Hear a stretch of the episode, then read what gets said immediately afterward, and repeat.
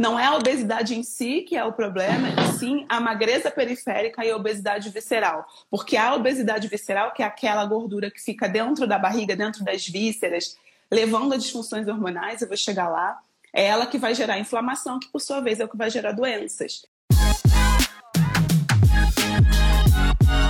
Você quer ter mais saúde? Gente, não tem segredo. É trabalho, disciplina e perseverança todo santo dia. Esse é o Projeto 0800. Dia das Crianças, primeiro de tudo, que hoje é dia 12 de outubro. Segundo, segunda questão fundamental é que durante essa live que está acontecendo aqui, eu não tenho dúvida, o Vida Veda vai chegar a 100 mil inscritos no Instagram. É isso que vai acontecer. Faltam dois inscritos para a gente chegar a 100 mil inscritos no Instagram. E eu não tenho dúvida que nessa live aqui a gente vai bater essa, essa quantidade de pessoas, que é tipo, gente, 100 mil seres humanos é muita gente, né? Eu espero que as pessoas estejam se beneficiando desse conteúdo. Hoje eu vou conversar com a doutora Juliana Gabriel, que é um dos amores do Vida Veda, um dessas profissionais maravilhosas, professora dos cursos do VV, inclusive, sobre qual é a relação entre obesidade e câncer de mama.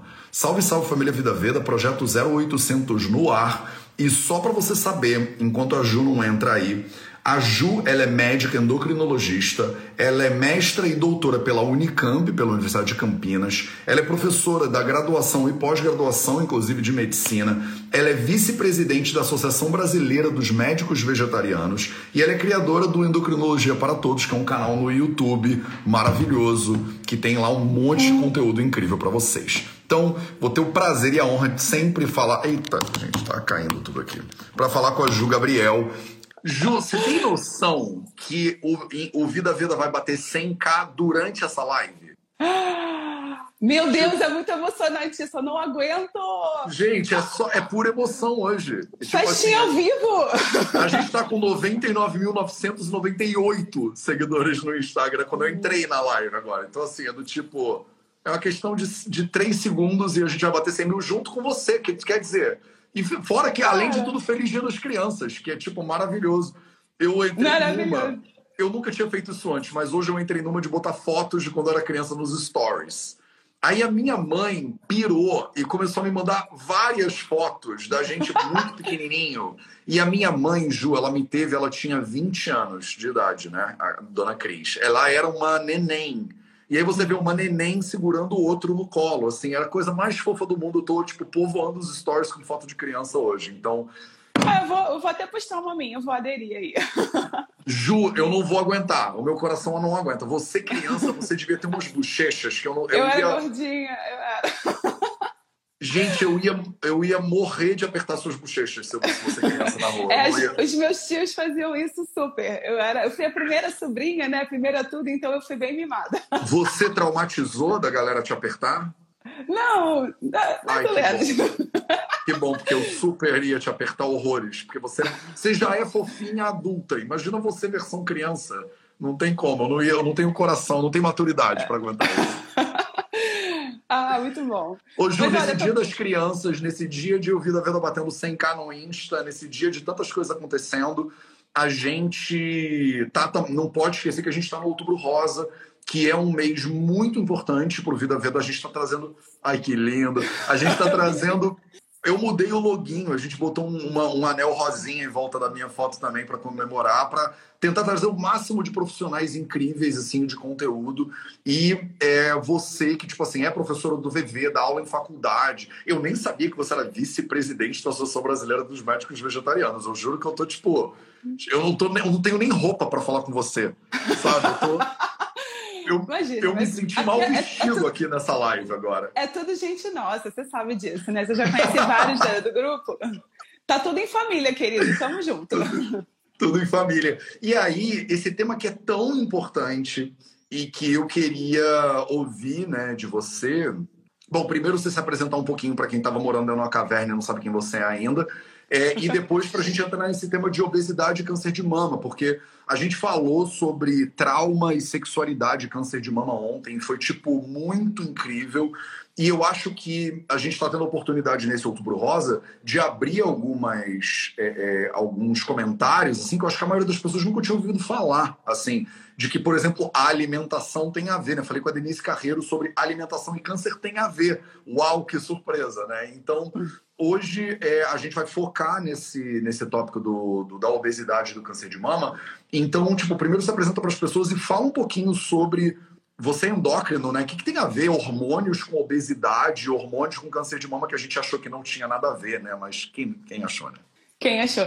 Você sabe, Matheus, que eu, eu dei uma estudadinha para essa live. Na verdade, quando você me fez esse convite, eu fiquei tão feliz, porque, primeiro, que é um tema que eu adoro, e segundo, que assim, a mente explode. E esse tema, por incrível que pareça, foi uma das coisas que me inspirou a mudar a minha vida há uns 11 anos atrás, 12 anos atrás. Vou explicar, vou chegar lá. Então, bom, para quem não me conhece, bom dia, galera Vida Veda. Eu já vi aí vários ex-alunos. Nossa, eu amo estar aqui, eu amo receber seus convites, eu amo bater papo com você. E eu sinto muito Ai, que vai ser um desafio a gente ficar só em uma hora no dia Eu tô querendo hoje, fazer mais... live de 30 minutos, Gabriel. Eu tô tentando fazer ah. live de 30... É impossível, eu já abri mão há muito tempo disso, não tem. Não, tem hoje, hoje, hoje vai ser um pouco difícil, é. Até hoje porque, apesar do, do, tema da nossa live ser hormônio, é, obesidade, né, hormônios e câncer de mama, eu quis aproveitar o, o, a, a, proposta que você tinha feito, a contraproposta, da gente falar também sobre câncer de uma forma geral e câncer infantil, porque eu trabalho com câncer infantil. Sim. Não sei se você sabia disso. É. Hoje é dia das crianças. E a gente também tem que pensar que a prevenção do câncer de mama ela acontece na infância, né? Então, assim, só para contextualizar vocês, meus amores, eu sou médica endocrinologista, sou carioca, moro em Campinas, então o sotaque não nega, mas eu é, vim para cá para fazer meu mestrado, fiz meu mestrado, meu doutorado na Unicamp. Hoje continuo como professora da Unicamp, sou preceptora de residentes no Hospital do Câncer Infantil aqui em Campinas. Então, a gente trabalha fazendo a, o cuidado endócrino, né, das complicações endócrinas do tratamento do câncer, porque muitas vezes esse tratamento ele vai gerar disfunções hormonais, ele vai gerar um risco aumentado de obesidade. Então, a obesidade aí vai entrar como causa e consequência, né? E, e eu também sou professora do, da formação dos quatro pilares e, e sou amiga de, de, longa data, quer dizer, não tão longa data, mas. Amiga de infância. A gente já é amigo, de, a gente é amigo de infância, Ju. De infância, super. Enfim, e só para contextualizar um pouquinho, é, eu estava em 2009, aos 29 anos, vivendo uma crise existencial. Sabe a crise dos 30, meus amores? Eu estava super estressada, eu estava, assim, a ponto de prestes a defender o meu mestrado, acima do peso, estressada, trabalhando 40 horas e fazendo mestrado, estudando para o mestrado à noite, escrevendo tese de semana, assim, aquela loucura. A minha vida estava em completo desequilíbrio.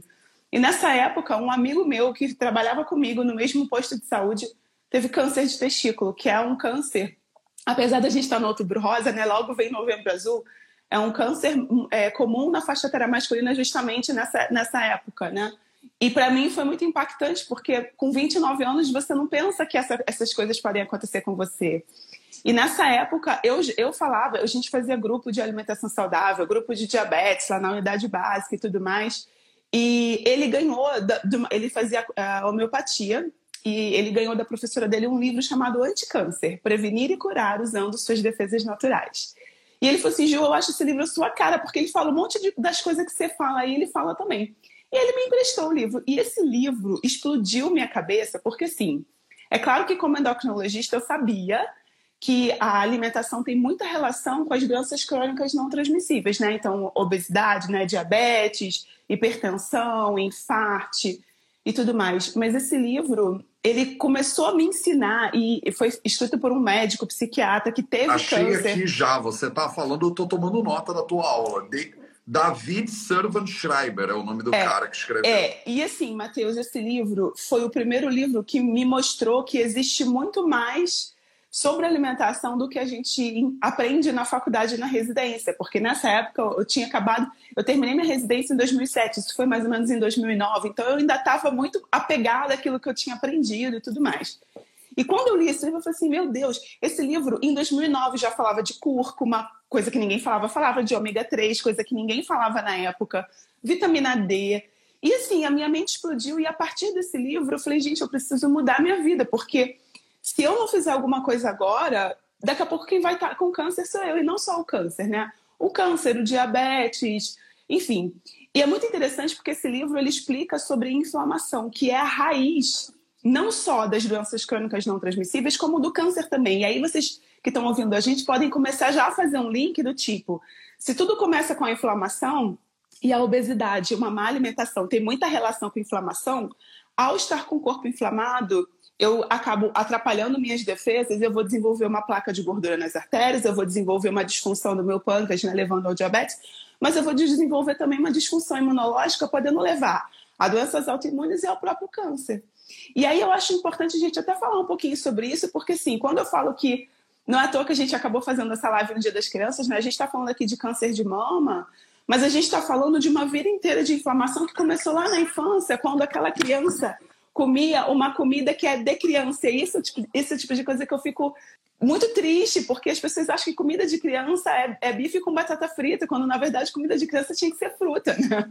Enfim, resumo é isso, e a gente pode ir explorando mais conforme você quiser, conforme a galera perguntar. O nome do livro tô... é Anticâncer, tá, Jaci? Eu tô, tô botando ele aqui nos comentários para pessoas, Schreiber. Vou botar ele aqui nos comentários para vocês, o livro que ajuda Pin Comment, pronto. É, maravilha. Eu acho, eu acho muito lindo, Ju, te ouvir falar sobre esse assunto, porque é, você vem com essa, dessa base da endócrino, né? E eu acho que o, é muito doido como o endócrino tá em tudo, né? Então, você falou, ninguém falava ainda da cúrcuma, mas tinha uma galera que já falava, inclusive. Sim, sim. Tinha uma não, galera não, que já falava. Não, e gente... você sabe, Matheus, só um parêntese. Esse Vai. livro foi a primeira vez que eu tive contato com as medicinas tradicionais. Eu não conhecia, eu estava recém-formada. E esse livro ele fala claramente que preven... para prevenção, as medicinas tradicionais são muito superiores à medicina ocidental. Mas para tratamento já de um câncer estabelecido, uma cirurgia robótica e tal, aí beleza, a medicina moderna vai vir. E foi a partir desse livro que eu comecei a me interessar por Ayurveda e por medicina chinesa e ah, tudo mais. Olha que legal. Gente, que virada de vida, né? Nos 30, essa época aí do o retorno de Saturno é animal, né? Eu com 29 fui morar em Jamnagar, eu larguei tudo no Brasil e fui morar no interior da Índia para fazer a Ayurveda. Foi tipo também nessa virada aí do, do 28 para 29. E, e, e, assim, a gente né, no Ayurveda não consegue fazer essa divisão, né? Essa coisa do endócrino, né, ou do neuro, porque é tão interligado, né? Não, não dá para você botar uma linha e fazer uma fronteira aí daqui para lá é só neuro, daqui para lá é só endócrino. Então fica tudo muito misturado dentro do Ayurveda também. É, e aí eu queria é, meio que fatiar esse processo da live agora com você um pouquinho e talvez da maneira talvez não de uma maneira muito técnica para não ficar muito árido para as pessoas, mas primeiro entender é o que, que tem a ver os hormônios com a questão da obesidade. Então, esse é o primeiro ponto, para depois a gente poder fazer um link entre obesidade e câncer, que é o tema mais específico da live. Quer dizer, porque tem uma questão muito difícil, né, hoje em dia, quando a gente fala sobre a obesidade, que é a coisa do fat shaming e do como é, gordofobia e, e, e, a ideia de que todo mundo tem que ser magro, pessoas magras não têm câncer, então, então só pessoas obesas que têm câncer, e, e não é por aí, né? Mas, ao mesmo tempo, é, e na visão do Ayurveda isso é muito claro, né?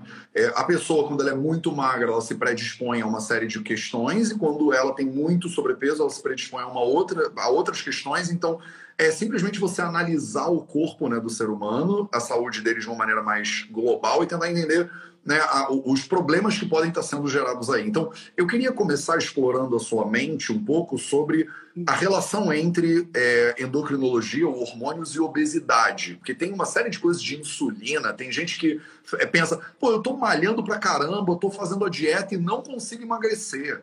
Aí a pessoa tira um cochilo, começa a dormir melhor e emagrece. Então, e a gente fica meio que sem entender, né? Se, se dieta funcionasse, né? Por que precisa ter tanto livro? Cada hora aparece um livro novo. Então, a obesidade, ela é, parece que é um mistério, mas não é, né? Na verdade, a gente meio que já sabe o que a gente precisa saber, mas continua se fazendo um, mistério muito grande em cima disso. Então, fala um pouquinho sobre obesidade, sobre é, as questões hormonais envolvidas né, no processo de obesidade, para a gente poder depois fazer um link disso tudo com câncer de mama. Claro. É, é muito interessante porque por que eu trouxe o conceito de inflamação antes, né? Porque nem toda pessoa com obesidade vai ser inflamada, né? E, e nem, toda, e nem toda obesidade é igual. Então, existe. Na verdade, quando a gente está falando aqui da, da, da obesidade não como fim, mas como um meio para a inflamação, é, a gente sabe que existem, e, e, por exemplo, a distribuição dessa gordura no corpo também vai fazer diferença. Então, existe um conceito de que não é a obesidade em si que é o problema, e sim a magreza periférica e a obesidade visceral. Porque a obesidade visceral, que é aquela gordura que fica dentro da barriga, dentro das vísceras, levando a disfunções hormonais, eu vou chegar lá, é ela que vai gerar inflamação, que por sua vez é o que vai gerar doenças. Então, nem toda pessoa que tem um IMC elevado, e aqui a gente não é gordofóbico e a gente é contra isso, né, Matheus? Tanto que a gente não usa mais o termo pessoas obesas, e sim pessoas com obesidade, né? Porque não é um rótulo, né? Eu sempre estou me policiando para cada vez mais usar pessoas com diabetes, pessoas com obesidade, porque é um estado que aquela pessoa se encontra, mas não um rótulo e não algo que a define, né? Mas, enfim, sem entrar nesse, muito nesse campo da gordofobia, que é muito importante, mas que não é o tema da nossa live hoje, quando você tem a obesidade, né, o aumento do IMC levando à inflamação, é isso que vai trazer problemas. E isso tem muita relação com fatores genéticos, com sono, com desbalanços hormonais e tudo mais. E é justamente, é claro que quando, quanto maior o IMC, maior a chance, mesmo que a sua obesidade seja uma obesidade global, aquela da coxa, da perna, do bumbum, que a princípio não é metabolicamente ativa, vamos dizer assim, a chance de você desenvolver obesidade visceral vai junto.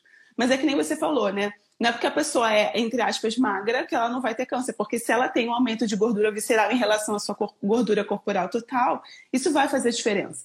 E o que, que o hormônio tem a ver com isso? Né? Então, assim, a gente sabe que existem alguns desbalanços hormonais que predispõem ao ganho de peso. Os mais conhecidos aí são o hipotiroidismo e o excesso de cortisol, mas existem outros. Mas, principalmente, quando a pessoa começa a ter o desenvolvimento dessa obesidade localizada, vamos dizer assim, né? Essa obesidade inflamatória, esse estado de inflamação ele leva a um desbalanço de uma série de hormônios. Então, a resistência à insulina com consequente aumento da insulina. E esse aumento da insulina, ele é. A insulina é um hormônio que estimula o crescimento, ela é, é um hormônio anabólico e que acaba fomentando o crescimento de células cancerígenas. E olha que interessante, a, pessoas com maior IMC ou com maior é, gordura corporal, tem uma maior conversão de pré-hormônios em estrogênio. Então, você tem um aumento do estrogênio, por isso essa relação dentre todos os outros cânceres com o câncer de mama em específico.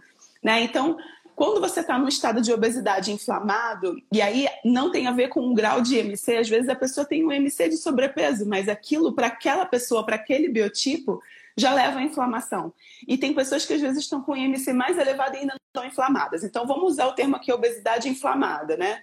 Existem desbalanços entre hormônios pró-inflamatórios e anti-inflamatórios. Você começa a ter um, um predomínio de hormônios que participam de inflamação, levando a excesso de insulina, excesso de estrogênio. É, isso faz com que as, as defesas do corpo comecem a ficar prejudicadas e assim, dando um passinho para trás, Matheus, só para a gente ir, um pouco mais para essa relação com o câncer, é importante a gente lembrar que o nosso corpo ele é um organismo vivo. O tempo inteiro as nossas, a gente não vê, a nossa pele parece sempre a mesma, mas a sua pele hoje, a sua pele daqui a seis meses já é outra, são outras células, porque a gente está se renovando completamente o tempo inteiro. Então, nesse processo de renovação, Existe a formação de células saudáveis, mas existe também a formação de células cancerígenas. O tempo inteiro a gente tem células cancerígenas sendo formadas no corpo. Só que mais o corpo se defende, destrói essas células, existem mecanismos próprios para isso, e esse câncer não aparece. Quando a gente tem esses desbalanços hormonais, em especial a inflamação, prejudicando o sistema de defesa, e o excesso de hormônios, como o estrogênio, por exemplo, que aumentam a taxa de crescimento dessas células específicas, no caso do câncer de mama, a defesa fica difícil e você começa a ver esse câncer crescer. Então, assim, o câncer, o estrogênio, por exemplo, ele não causa câncer. O que causa câncer é, é, é na verdade, essa replicação celular natural e muitas vezes fatores genéticos e predisposição. Tem casos de mutações específicas em genes do câncer de mama, até aquele que a Angelina Jolie fez o estudo genético, tirou a mama. Então, tirando esses fatores, a gente tem que pensar que o potencial de aparecer uma célula cancerígena, ou seja, uma célula esquisita no nosso sistema, a gente tem todo dia. A questão não é surgir ou não, a questão é essa célula vai permanecer ou não.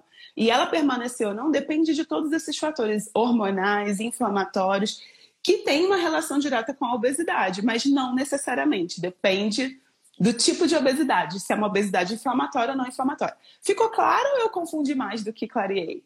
Não, eu acho que você confundiu bastante para clarear no, que é isso, né? Porque não é um assunto simples, né? Por isso que o pessoal se embrulha tanto. Então, é, quais são? Então, assim, antes, acho que da gente aprofundar mais na questão do câncer de mama, o que que faz esse negócio de inflamatório e anti-inflamatório, entendeu? Do tipo, se as pessoas estão assistindo a gente aqui agora e estão pensando, tá, acho que eu entendi muito louco esse negócio de, porra, inflamação tem a ver com câncer, inflamação tem a ver com gordura, e aí a célula e a insulina e tal e tal. Mas e aí? Tipo, o que, que eu faço? Eu tenho que tomar metformina? Eu tenho que que eu tenho que fazer maratona, né? Então fala um pouquinho, Ju, sobre que tipo de cirurgia então que eu tenho que fazer? É bariátrica? O que, qual é a uhum. solução para essa parada? Tem solução? A gente já descobriu essa solução? Tem solução. Mas antes eu queria responder um comentário que eu vi aqui Vai. de uma pessoa que colocou: olha, eu emagreci 20 quilos e um ano depois, mesmo com percentual baixo de gordura e vitamina D, aos 40 desenvolveu câncer. Gente, o câncer não se desenvolve da noite para o dia. Parece que sim, que no momento em que você descobre, geralmente ele já está num nível visível a olho nu, né? Mas a gente tem que pensar que o câncer ele começa microscópico com uma única célula. Então, o fato de você ter emagrecido 20 quilos talvez fez com que lidar com esse câncer ficasse mais fácil, mas na hora de desenvolver, então a gente também tem que olhar para nossa história. É claro que, ah, não, então a vida inteira eu fui a louca da coxinha com refrigerante, então agora também não adianta mais, se tivesse que crescer já. Não, não é assim. a gente precisa se cuidar sempre. E é claro, quanto menos inflamado o nosso corpo está, inclusive lidar com o câncer que já existe, lidar com o tratamento, tudo isso vai fazer diferença, tá? Mas a gente tem que pensar que o desenvolvimento de um câncer, entre ele ser uma única célula e ele ser um nódulo, sei lá, de 3 centímetros, isso demora muitos anos. E é justamente esse histórico que vai fazer diferença, né? E aí você me pediu para falar um pouquinho mais sobre inflamação. Então, assim. Ô, Ju, calma aí. Fala. Antes de você falar mais sobre inflamação, eu quero é, bater mais o martelo em cima do que você acabou de falar, que eu acho que é, é muito importante isso. E é muito importante as pessoas entenderem isso. A quantidade de pacientes que chega para mim na clínica e aí a pessoa mostra lá o, o, o problema. Aí eu falo assim: ah, você não pode comer essa, esse hambúrguer aí que você come no café da manhã todo dia. Aí a pessoa fala, mas Mateus, eu comi isso a vida inteira e nunca tive nada. A gente tem essa sensação do tipo assim de eu, eu, eu fiz isso a vida inteira e nunca tive nada. Então não pode ser isso. Eu falo, não, não, não, não, não. É exatamente isso feito a vida inteira que alguma hora dá problema, entendeu? Eu, eu sempre falo isso nas palestras e tal. As pessoas às vezes lidam com doença como se fosse uma surpresa, entendeu? Como se fosse o, o, o cara, o, o, você, alguém bate na tua porta, você abre e tem o cara do correio ali do SEDEX 10 dizendo, ó, tem um pacote aqui, você abre é um câncer. Você fala, gente, da onde veio isso? Quem é que mandou? Quem foi o desgraçado? O que, que eu fiz na outra vida para merecer e tal e tal? Quando a gente sabe que a maioria dessas doenças, essas doenças crônicas de maneira geral, né, mas o câncer também, Alzheimer, né, o tempo de latência são duas, três décadas. E o ser humano acha, eu, tipo, peguei Alzheimer. Parece que alguém tossiu e a pessoa pegou Alzheimer, entendeu? Ou então, essa coisa do, ah, foi um mosquito que mordeu. A gente, às vezes, tem essa mentalidade meio de é, bactéria, de infecção viral, de que é uma coisa que você pega. E a doença crônica, eu sempre fico batendo na tecla aqui. A gente não usa a palavra crônica à toa, né? A palavra crônica vem de cronos. Cronos significa tempo. Então demorou muito tempo. E, é, e não é porque você fez esse bando de coisa errada que você não, tem, não teve nada e não deveria ter. É exatamente porque você não se cuidou. Mas é o que você disse. Quem com 20 anos está preocupado com a mortalidade, né? Ou com 30 ou com 40, a pessoa vai desenvolver doença cardiovascular lá nos 50. É, vai desenvolver câncer 20 anos depois. E é difícil convencer um ser humano que não está sofrendo de que ele tem que se cuidar, né? Porque você está dizendo, olha, se cuida para você não ter um câncer. A pessoa fala, imagina, eu estou na flor da minha idade, estou ótimo, né? Estou ótima. Eu vou me cuidar, eu me cuido quando der problema. E quando a gente fala de doenças crônicas, que são os maiores assassinos de seres humanos hoje em dia, não era assim há 100 anos atrás, mas agora é. A gente precisa fazer uma loucura que é convencer um ser humano saudável, aparentemente saudável, de que ele tem que se cuidar para ele não ficar doente, que significa desenvolver uma mentalidade de longo prazo. E a gente é um bicho que, podendo comer um marshmallow agora, a gente não espera para comer dois marshmallows depois. A gente quer comer o marshmallow agora. Então, assim, eu antes de você entrar mais no, no na inflamação, eu queria meio que é, ouvir como é que você faz isso. Do tipo, como é que você pega um ser humano que não tá ferrado, ou então você só trata a gente que tá bem mal.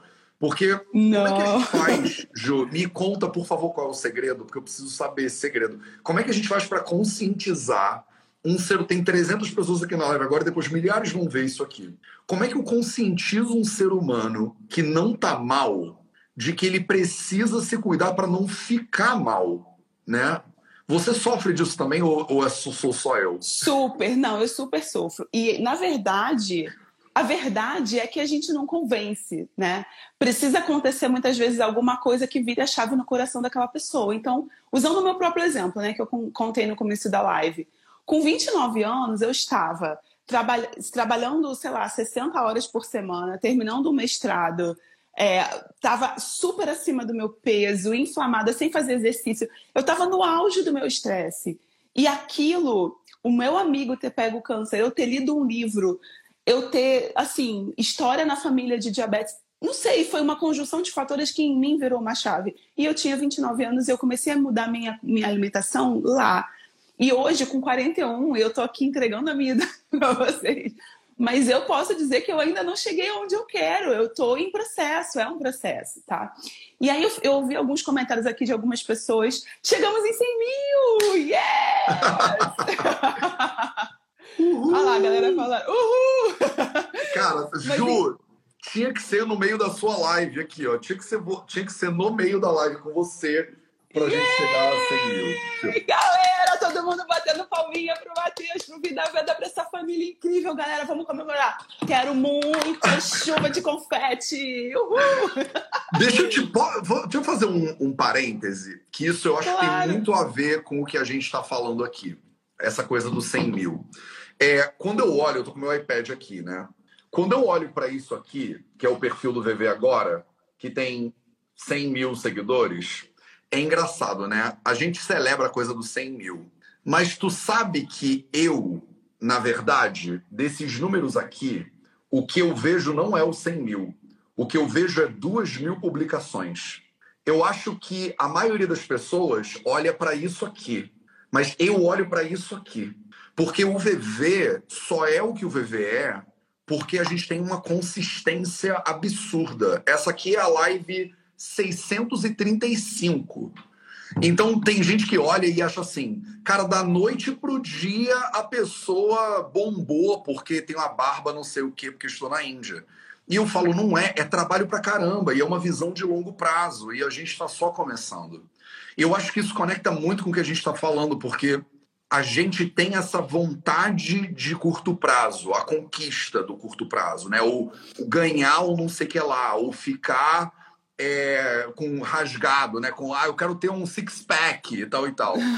Eu não olho para isso. Para mim, o que eu olho é a gente fez duas mil publicações há quatro anos produzindo conteúdo, fazendo live, gerando valor para a vida das pessoas. Então quando a gente fala, por exemplo, do tema da live de obesidade, porque eu vou voltar para o tema da live, eu sou caprica, né, Ju? A gente quer trabalhar, não é? Tipo, no, no celebra... a gente celebra daqui a pouco. Mas a constância, ela, para mim, é a coisa mais importante. E quando a gente fala de mudança de saúde, quando a gente fala, por exemplo, do, do desenvolvimento do Cronos, né, do desenvolvimento do câncer no longo prazo, a visão da pessoa de longo prazo em relação ao, à saúde dela, a visão dela de que ela vai realmente ter que se dedicar todo santo dia para aquilo, ela vai ter que melhorar a alimentação dela o tempo inteiro, que não tem uma cápsula que ela vai tomar e que vai resolver os problemas, né? É o comparecer para o que você sabe que te faz bem todo santo dia, tipo duas mil publicações, sabe? Isso é o, o, o para mim é o segredo da parada. Para mim, o segredo da saúde é, é isso, sabe? Agora, como faz para falar isso para Vira... pessoa que eu estava te escutando, né? Como é que faz para convencer é, o ser humano? E assim, eu, eu e, na verdade esse, essa busca pela virada de chave foi, foi tema de estudo para mim. Eu, eu já te contei que eu tive um projeto, eu tenho ainda, né? Só que ele está na gaveta, chamado Autoconsciência Alimentar. E quando eu comecei a desenvolver esse projeto, eu tinha obsessão por tentar encontrar um caminho que ajudasse as pessoas a virar a chave. Porque depois que você vira a chave, fica fácil né? Mas até virar a chave, você ainda se perde muito nas, nas coisas do. E aí teve alguém que falou, fala de veganismo. Por exemplo, eu ouço muitas pessoas falando, ah, mas então, a pessoa era vegana, né? Toda, toda light e teve câncer. Imagina se essa pessoa não fosse, né? Então, assim, são dois conceitos muito importantes. Quer dizer, primeiro, vocês que estão aqui ouvindo a gente e ainda não viraram a chave, se exponham a conteúdos, e isso eu ensinava para os meus alunos lá do Autoconsciência, se exponham a conteúdos que estão alinhados com o que você quer e ainda não conseguiu, porque em algum momento você está construindo, o, o, na verdade, virar a chave não é uma coisa que veio do nada, não é o pacote do correio que chegou um câncer. É a mesma coisa. Na verdade, você precisa de toda uma preparação e nem todo mundo está pronto para mudar e está tudo bem, a gente é muito complexo, né? Não é simplesmente, hum, agora eu descobri que né, obesidade, então não vou mais comer. Não é assim. Se fosse assim, não precisava da gente, né, Matheus? Mas então, tem assim... esse mito do, da iluminação, né, da montanha, que a pessoa ela vai e ela vai, tipo, acender uma luz ela vai saber tudo o que ela tem que saber para todo sempre, né? Eu falo, gente, todos os. Todas as histórias, Bíblia, o Jesus ficou lá 40 dias no deserto se ferrando não é ninguém é do da noite pro dia, entendeu? Nada Nunca acontece é. da noite pro dia. É Nunca é, é. trabalho, trabalho, trabalho. E, e, e, o próprio câncer, e o, próprio diabetes e a própria obesidade também não é da noite pro dia, gente. Não é. Essa história de que ah, eu engordei 3 quilos no final de semana, não, você não engordou, você inchou. Mas é claro, todo final de semana, é, né, isso vai acumulando e em alguma hora você vai mudar a sua regulação corporal para um peso mais alto. Então, assim, tentando não fugir muito e, e não ficar coerente para vocês, quando a gente está falando em medidas preventivas, porque o objetivo aqui é falar de prevenção, né? Não só falar da relação do ponto de vista nerd, que a gente gosta de estudar essas coisas bioquímicas, mas também o que, como que vocês podem usar isso na vida de vocês e trazer isso para a realidade de vocês. Eu quero que vocês entendam três conceitos muito importantes, tá? Um estilo de vida saudável, e aí a gente vai chegar na resposta que é inflamação. Ele vai atuar na não formação de um câncer ou para que esse, essa célula que nasceu morra e não vire um câncer lá na frente, anos depois. Ele vai atuar no momento do diagnóstico, ao lidar com esse câncer de forma mais suave, então passar pela quimioterapia, passar pela radioterapia e tudo, tudo mais. E no pós-câncer, que foi algo que algumas pessoas colocaram aí nos comentários, evitar que esse câncer volte, porque se você teve uma vez, a chance de você ter um segundo é grande, porque o microambiente dentro do seu corpo que levou esse câncer provavelmente continua ali. A mesma coisa diabetes, a mesma coisa doença autoimune, a mesma coisa o Alzheimer, que eu vi que o pessoal escreveu nos comentários também. Então, assim, não é porque você já teve, ah, eu já tive, agora não tem mais jeito. Não, tem jeito. Ou então, nossa, eu me cuidava, mas eu tive. Imagina como que seria esse câncer, a agressividade, se você não, não se cuidasse. Será que você lidaria tão bem com esse tratamento? Então, gente, sempre vale a pena se cuidar, se desinflamar, cuidar de tudo, né? Da saúde, os, os todos os quatro pilares, né? E mais outros ainda. E tem sempre esse argumento, né? Não, mas o meu tio fumou a vida inteira e não teve nada, né? Mas eu tenho um amigo que era maratonista e morreu aos 45 anos. Então, do tipo, tudo dá câncer e nada faz sentido e o mundo é um caos. Então, dane-se, né? Eu ouço muito isso, tipo assim, imagina, conheço um cara que comia super saudável e, se, e morreu cedo, e o outro que não fazia nada e morreu tarde. Então, nada importa e dane-se. E aí, a gente que trabalha com gente doente, na hora que a, a corda rói e a pessoa tá ferrada, e você tem que ver aquele sofrimento, é que você, você sabe. Você fala, filho, isso aqui, esse sofrimento que está vivendo agora, isso podia ter sido prevenido se a gente tivesse cuidado disso. E esses argumentos que são é, baseados na, em você querer comer um sonho de doce de leite no café da manhã, é, que é, né, às vezes a mente ela dá umas voltas na gente, né? Ela, ela é que puxa às vezes o nosso tapete. Mas quando o negócio explode, quando a doença finalmente ela se manifesta, as pessoas dariam tudo e mais um pouco para poder voltar no tempo. Eu não conheço nenhum paciente que não vira para mim e fala, cara, se eu soubesse disso, blá blá blá, mas agora e tal e tal. E aí, quando eu faço uma live para uma galera que está saudável, a pessoa às vezes pensa, imagina, isso aí é quando, quando, quando tiver problema eu vejo. Só que a gente está falando de doenças que quando você tiver problema não dá mais tempo de ver. Quando, quando ela aparece, quando ela estoura, você já está na beira do negócio, entendeu? na beira desse precipício muito louco aí. E aí a gente fica maluco correndo atrás de tentar mudar a vida inteira em cinco minutos, né? Então, eu acho que essa live é importante a gente bater nesse martelo do tipo, em inglês eles falam, né? É, tipo, 100 gramas de prevenção vale mais do que um quilo de cura, né? É, então, você... Quando a gente chega no ponto da doença manifesta, a gente quer doar tudo que a gente tem, todo o patrimônio para poder resolver aquele troço e não tem como, não dá para comprar mais esse, essa solução. Só que quando você, hoje, que está saudável, pode se dedicar um pouquinho, uma hora por dia, todo dia, para ser saudável, a gente pensa, ah, daqui a pouco eu vejo. Então, não quero fazer terrorismo, não, mas eu acho que isso é importante. Não, é super. E outra, é claro que o valor de 100 gramas de prevenção todo dia, quando você ainda não tem doença, é diferente de 100 gramas de prevenção quando você já teve, né? Mas isso não significa que não vale a pena, sempre vai valer a pena. Só que a gente tem que alinhar expectativas aí. Então, quando, quando você está no, no, no olho do furacão, 100 gramas de prevenção não é suficiente, mas é melhor do que zero. E uma das coisas que me mata, e aqui fica um. É, assim, um momento de desabafo, né? Eu que trabalho nesse hospital do câncer infantil, e a gente, e eu fui para lá, eu comecei a trabalhar lá. Uma das coisas que me motivou foi justamente esse livro que eu li, foi justamente é, querer levar esse conceito de que a alimentação, de que quem já teve câncer não precisa ter de novo, que a gente cuida da vida. É claro que o câncer infantil tem uma questão genética diferente do câncer do adulto. E aí chega aquele pessoal da. Porque é SUS, né, gente? Então chega aquele pessoal da, da dos né, voluntários, não sei o quê, com carrinho de sorvete, com carrinho de Gente, como é que é o nome daquele algodão doce? Eu quero morrer com aquilo, cara. Olha, dói meu coração. Açúcar colorido, né? Não, nossa, e assim, é muito difícil, imagina você falar. E tem muito essa coisa, né? Que, por exemplo, ah, mas ela. Ah, mas é criança, coitada, vou fazer ela comer um alface? Cara, alface é maravilhoso, pelo amor de Deus. Então a gente precisa mudar essa cultura de que o que é bom é o, é o né, o Danone, não sei se eu posso falar, enfim, o que é bom é o... Eu acho que pode. É, é enfim, os, Será que a Nestlé sorvete... vai processar a gente? Eles estão saindo na capa do Intercept Brasil a cada três dias sai uma notícia nova dos caras falando lá que faz mal para a saúde, que não sei o que e tal. Então, mas é, eu, é, mas é muito isso, né? E, e a, a, gente tem que fazer uma campanha do tipo assim, alface é mais crocante que algodão doce, alguma coisa assim. Porque... É, pois é. Não, e assim, as pessoas falam como se fosse, ai, coitada da criança ter que comer brócolis. Meu, meu Deus, gente, brócolis é amor, brócolis é maravilhoso.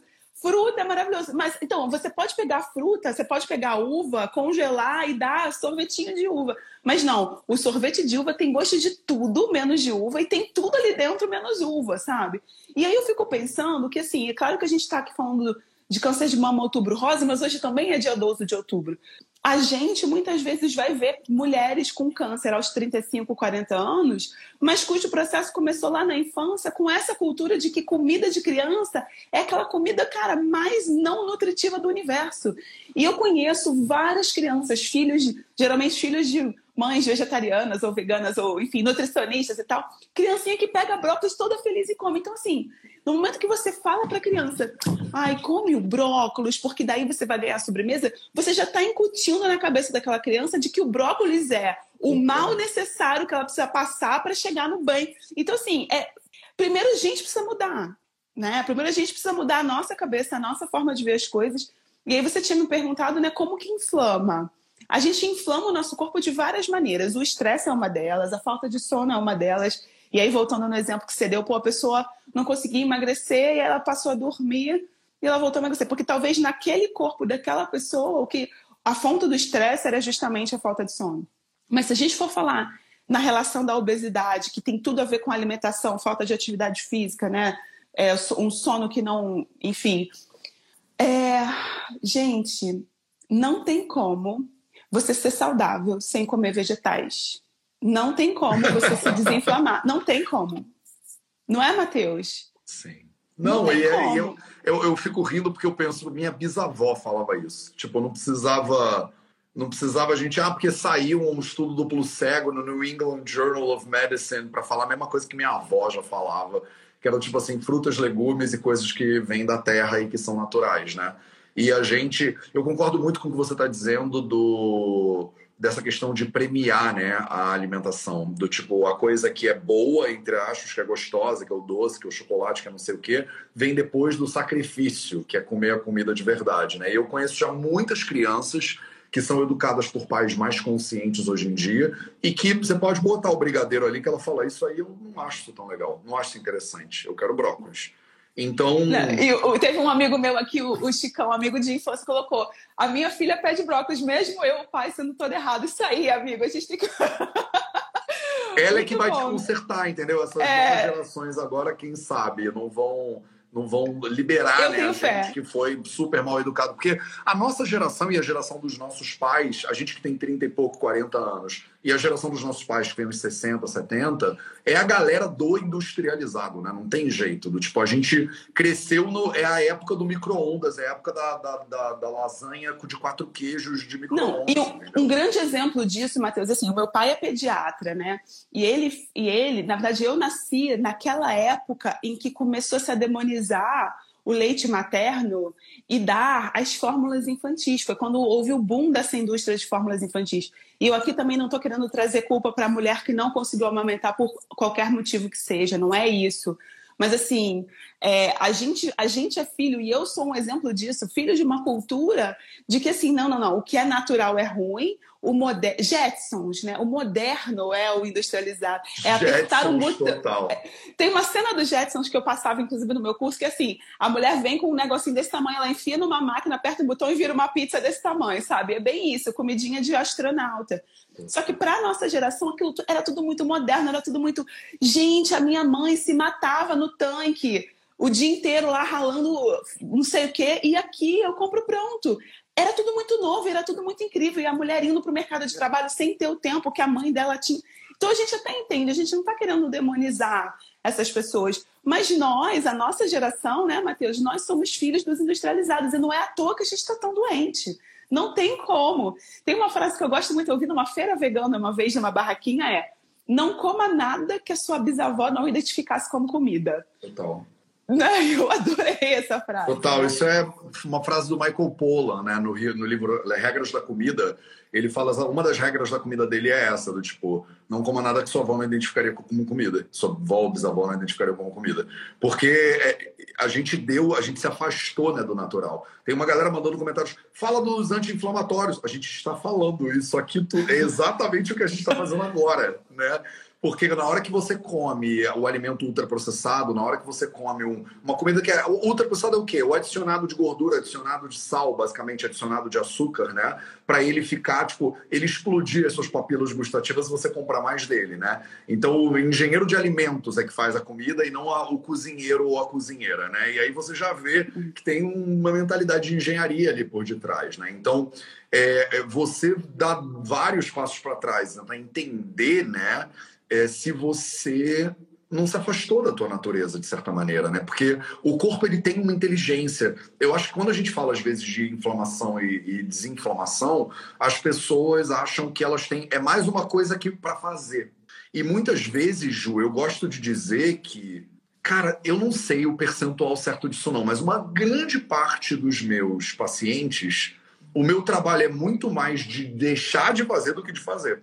E a gente tem uma mentalidade de assim, a pessoa vem no Vaig Ayurvédico, ela pensa, eu como o quê? Eu quero botar alguma coisa do Himalaia, eu quero botar ashwagandha, eu posso tomar tríbulos, é a maca peruana, é a quinoa, é o, o que que é, né, que eu tenho que botar. E eu normalmente, a minha questão com as pessoas é, não é o botar, é o tirar. Do tipo, você tem muita coisa que você está fazendo que te levou para esse lugar que você tá. Então a gente tem que parar e olhar para a raiz do problema e muitas vezes é tirar algumas coisas que você está fazendo, né? É, o que, que você vê, Ju, que as pessoas mais fazem de batida de cabeça na parede, que assim é herança que a gente não parou para pensar, sabe? Do tipo, minha bisavó sobreviveu à Segunda Guerra Mundial, passava necessidade, e aí, né, óbvio que quando tem comida, você não pode sair da mesa sem comer a comida inteira. Então, uma geração de escassez que acaba passando uma obrigação de comer, e aí hoje a gente tem uma geração de abundância com excesso de tecido, por exemplo, porque eu não posso, né? Então, tem uns traumas meio que intergeracionais, assim, né, que vão passando de pai para filho. O que, que você vê na tua prática clínica, o que, que você vê que a gente mais faz hoje, meio que sem pensar, e que estão na base dos problemas das pessoas? E aí, linkando de novo para o tema da obesidade, eu acho que a, o que a gente vive hoje, a gente saiu da escassez da fome e o que a gente vive hoje são as doenças causadas pela superalimentação, principalmente o excesso de gordura e proteína, principalmente. Eu tenho, eu estou estudando agora atualmente, eu estou me dedicando a estudar dietas especiais, então jejum, a dieta frugívora, crudívora. Eu tô tentando, porque as pessoas me perguntam muito e eu queria, eu tô até aplicando isso em mim, depois eu te conto essa. Legal! é, e, assim, um dos livros que eu li, ele justamente trazia esse conceito do, do, do o mundo hoje é um mundo que adoece pelo excesso de alimentação, mas não o excesso de alimentação calorias, porque a pessoa tem muito aquele foco na caloria, mas esse excesso de proteína e gordura que é o que acontece quando você come muita proteína animal. Eu estava conversando com meu pai esses dias, ele estava contando que quando ele era criança, e o meu pai, eu venho de uma família que não era né, uma família com posses, o meu avô quebrou várias vezes ao longo da vida, enfim, é aquela história... Da, o clã né, do gente... Gabriel, né? O grande clã... Na verdade, do, do, é o outro lado da família, o lado português. E, enfim, ele estava me falando que na casa dele carne era carne, né? No caso, o frango, era coisa de final de semana. Sim. Durante a semana não se comia. Porque não tinha dinheiro. O que comia era arroz, feijão, um ensopadinho de legumes e acabou. E ninguém morreu por causa disso. E não, era e sair para comer fora. Comia. Eu lembro da minha família, mesmo quando eu era pequeno, a gente não saía para comer fora, do tipo, sair para comer fora era uma parada, era um evento sair para comer fora. E aí depois, hoje em dia, tipo, a gente come muito, né? Come muito na rua e essa coisa da carne é muito interessante porque ela é uma, é, é tem uma ligação muito grande com o status, né? A carne. Uhum. Então a pessoa, quando ela é comida do rei, né? E antigamente quem morria dessas doenças de excesso eram doenças dos reis, né? A gente é, usa muito essas doenças, iradia viacti, né? as doenças dos reis, dos monarcas, e que era o cara, né, o, o cara grandão lá que estava com excesso de tecido, porque ele tem grana para ter excesso de tecido. Então, nessas culturas, por exemplo, a China também, quando eu estava morando lá, você vê um crescimento da classe média, um aumento do, do poder aquisitivo, e aí isso acompanha um aumento no consumo de carnes e derivar e alimentos processados, comida de pacote e tal e tal. É muito conectado mesmo é muito conectado. E existem vários estudos sobre isso. Existem, enfim, gráficos mostrando o quanto de comida de casa e comida fora de casa, que antigamente era pouquinho e aquilo foi aumentando e a comida de casa foi diminuindo. E hoje o nosso padrão é comer mais fora do que dentro. E assim, essa coisa que você falou, eu, eu nunca vou esquecer. Uma, uma das primeiras pacientes que eu tive quando eu me formei era uma paciente com diabetes, ela estava toda ferrada. Eu estava atendendo ela no SUS. Era uma pessoa né, bem humilde do ponto de vista financeiro mas ela tinha orgulho de dizer que na casa dela podia faltar tudo, mas não faltava o churrasco do final de semana. E ela ainda chamava os vizinhos, porque ela falou: doutora, eu já passei fome na minha vida, hoje eu tô fome, eu não passo mais. E imagina você tentar pe pegar uma pessoa que tem todos esses traumas, que passou por tudo isso, e cujo valor é: eu tô bem enquanto tem comida no prato, e não é qualquer comida, porque é, legume é uma coisa que planta no quintal, né? Mas carne é uma coisa que tem que comprar. Então, assim, é muito difícil você transformar essa mentalidade. E eu acho que o único caminho para a gente transformar é cada vez mais a gente fazer o trabalho de divulgação científica que a gente faz. Porque tem ciência por trás e tem ciência mostrando que a gente não tem que comer proteína animal no café, almoço e janta. Na verdade, a gente nem tem que comer proteína animal, mas muito, muito menos da forma como que é feita hoje, né? A cultura hoje é no café da manhã vai um queijinho, vai um leite de vaca, vai um, um, né, bota às vezes um presunto no sanduíche, aí tem um almoço, aí no jantar, imagina, frango com salada, gente, pelo amor de Deus, come só salada, sabe? E aí você vai, quando você vai fazer proporção de, de macronutrientes, isso é uma das coisas que eu tenho estudado muito recentemente, a gente está tendo uma dieta hiperlipídica, porque não tem como, não tem como comer proteína animal sem ter, bater no excesso de gordura. E é essa gordura saturada que vai inflamar, é essa proteína animal e essa gordura saturada que vão mudar a microbiota intestinal, levando a mais inflamação, predispondo à obesidade, né? É, e é exatamente esse ambiente inflamatório. Se tem algum profissional de saúde ouvindo a gente aí, o inflamassoma, né, que é esse microambiente bioquímico que vai acontecendo dentro do corpo, tudo isso tem relação com o tipo de bactéria que é alimentada por esse tipo de dieta, com o tipo de dieta e com o, o acúmulo de tecido, o excesso de tecido, né, o acúmulo de gordura. Então, é, um, é, o, é a tríade da inflamação. Né? Quer dizer, são as comidas com pouca fibra, muita gordura, né? E aí, o, o, como que seria a neutralização disso? Vegetais, porque tem pouca gordura e muita fibra. É você ter uma microbiota toda zoada. Como que seria para você mudar isso? É você é alimentar a microbiota boa, que vem da onde? Dos vegetais. E o ganho de peso. E quando você come vegetais, você acaba emagrecendo por ter pouca gordura. Então, assim, parece muito complexo e é quando você estuda bioquimicamente, mas é muito simples, no fim das contas de você entender o que, que você tem que fazer. O que, que você tem que fazer é voltar para a natureza, voltar para os Flintstones, que nem o pessoal colocou aqui, sair dos Jetsons e voltar para os Flintstones, entendeu? Comer o que a natureza dá para gente, que é o Caio Veda fala há 5 mil anos, né, Matheus? E a gente não, diga-se passar, a gente não cansa de repetir. Esse é o, eu falo para tem gente que vem na live aqui e depois manda mensagem dizendo: essa live foi inovadora. Essa live eu nunca tinha ouvido falar nisso. Eu falo, gente, está falando a mesma coisa há 5 mil anos, mais ou menos. Então, assim, não tem nada novo aqui, basicamente. É só uma questão de mesmo de repetição e dessa tenacidade necessária para a gente ir todo mundo sabendo disso pouquinho a pouquinho. Porque agora tem 427 pessoas aqui, mas no Brasil tem mais de 200 milhões. Então, até chegar em todo mundo, o trabalho é um trabalho de formiguinha. Não tem jeito. A gente tem que ir falando com todo mundo e contando e fazendo live todo dia. De fazer 700 lives, 800 lives, 900. Quantas lives eu tenho que fazer? Quantas tiver que fazer.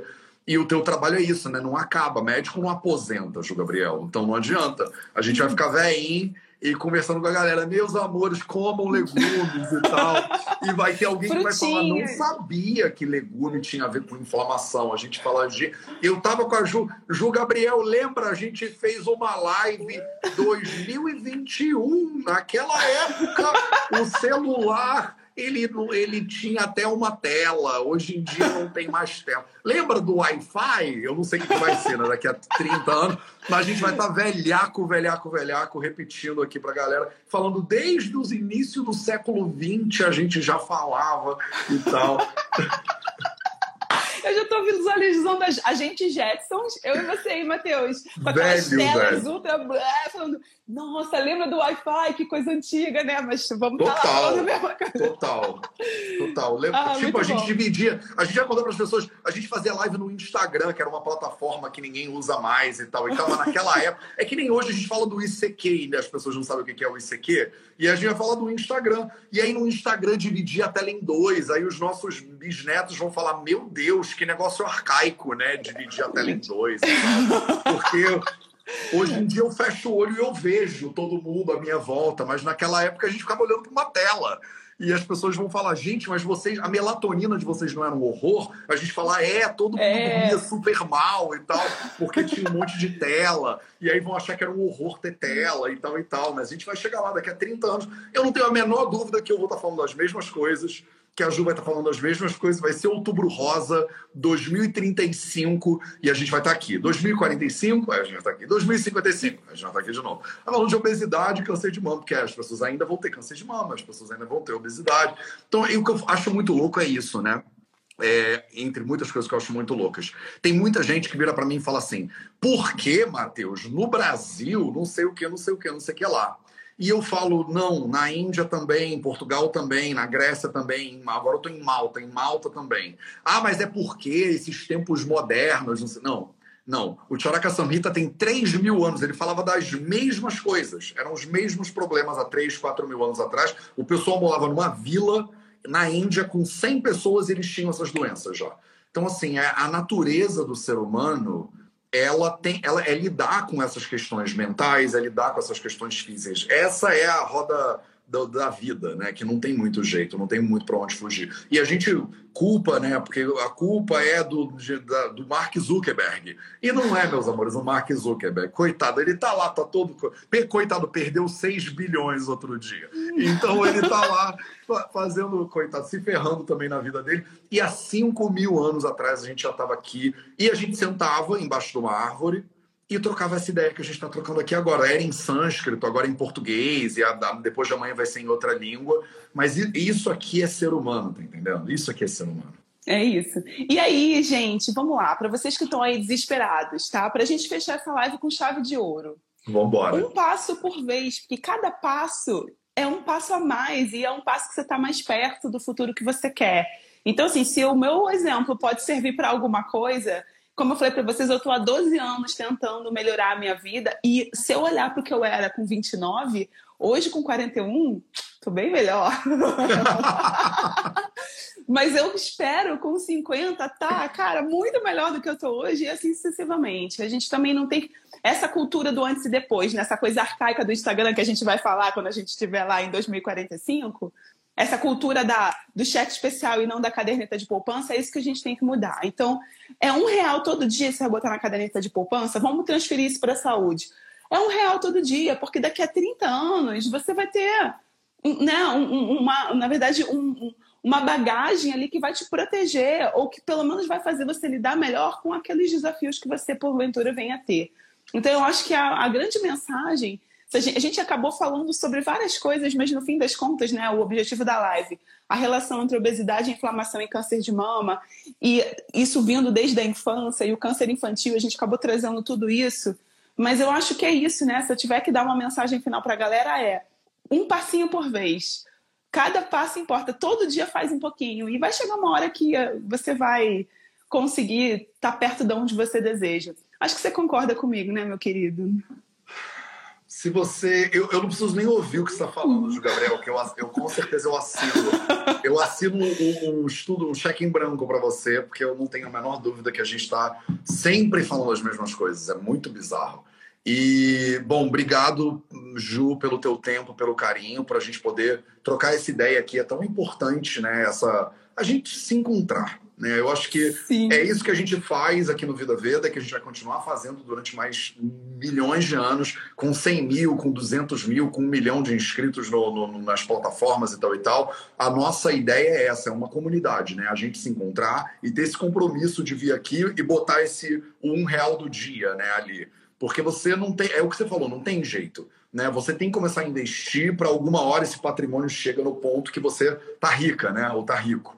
Então, mas você tem que começar hoje. Você não vai começar a ficar rica quando você ficar rica. Você vai começar a ficar rica quando você não tem nada. E aí você começa a juntar, né, para você ficar rico um dia. Então, obrigado pelo teu carinho, obrigado pela presença, obrigado pela presença de todo mundo. Ah, a gente acabou de soltar um post de, de, comemoração dos 100K. Hoje vão ter três posts especiais de comemoração dos 100K, que a gente já estava se preparando para isso. E é, eu vou convidar as 400 pessoas que estão na live aqui agora, já está diminuindo porque a galera está chegando no final já sai fora, é para você ir lá no post de 100k e me conta no post de 100k como é que você chegou até o Vida Veda. Eu quero ler e eu quero saber a história das pessoas. Eu amo saber do tipo, da onde você veio, o que, que você está fazendo aqui. Então, entra lá no post de 100k e me conta como é que você veio parar no, no, no VV. Ju Gabriel, como é que você veio parar no VV? Já introduz aí. Felipe Testoni. Felipe Testoni. Sabe que eu tava na dúvida no início da live se foi o Felipe que me levou até você ou se foi você que me levou até o Felipe. Foi o Felipe que me falou. Foi o Felipe. Foi, verdade. Verdade. Tava precisando de uma professora para os cursos e o Felipe falou: fala com o Ju Gabriel que ela é o poder. Foi isso. É, a gente a gente estava só espalhado, mas agora a gente está começando a se juntar e a gente vai mudar o mundo, né? Estamos nos aglutinando aí de uma maneira inseparável. É, Obrigado, isso aí. Ju. Eu que agradeço muito. Sempre que você convidar, eu sempre vou estar aqui. Você sabe que eu adoro. Não, a gente tem assuntos infinitos. Eu tô doido para marcar uma live com você pra gente falar sobre transgênero, sobre. Cara, eu tô, eu piro nesse assunto. Eu quero muito te ouvir com a tua experiência e tal e tal, porque eu não sei nada e eu preciso aprender. A gente tinha que ser num mês do tipo junho, julho, assim. Mas a gente vai fazer. A gente vai chegar lá nessa live. Obrigado, Ju. Obrigado, pessoas. Tamo junto. Esse foi o 0800 de hoje. A gente se vê de novo amanhã. Um beijo para todo mundo. Parabéns. 100K. Essa comunidade que só cresce. Um beijo para vocês até a próxima. Tchau.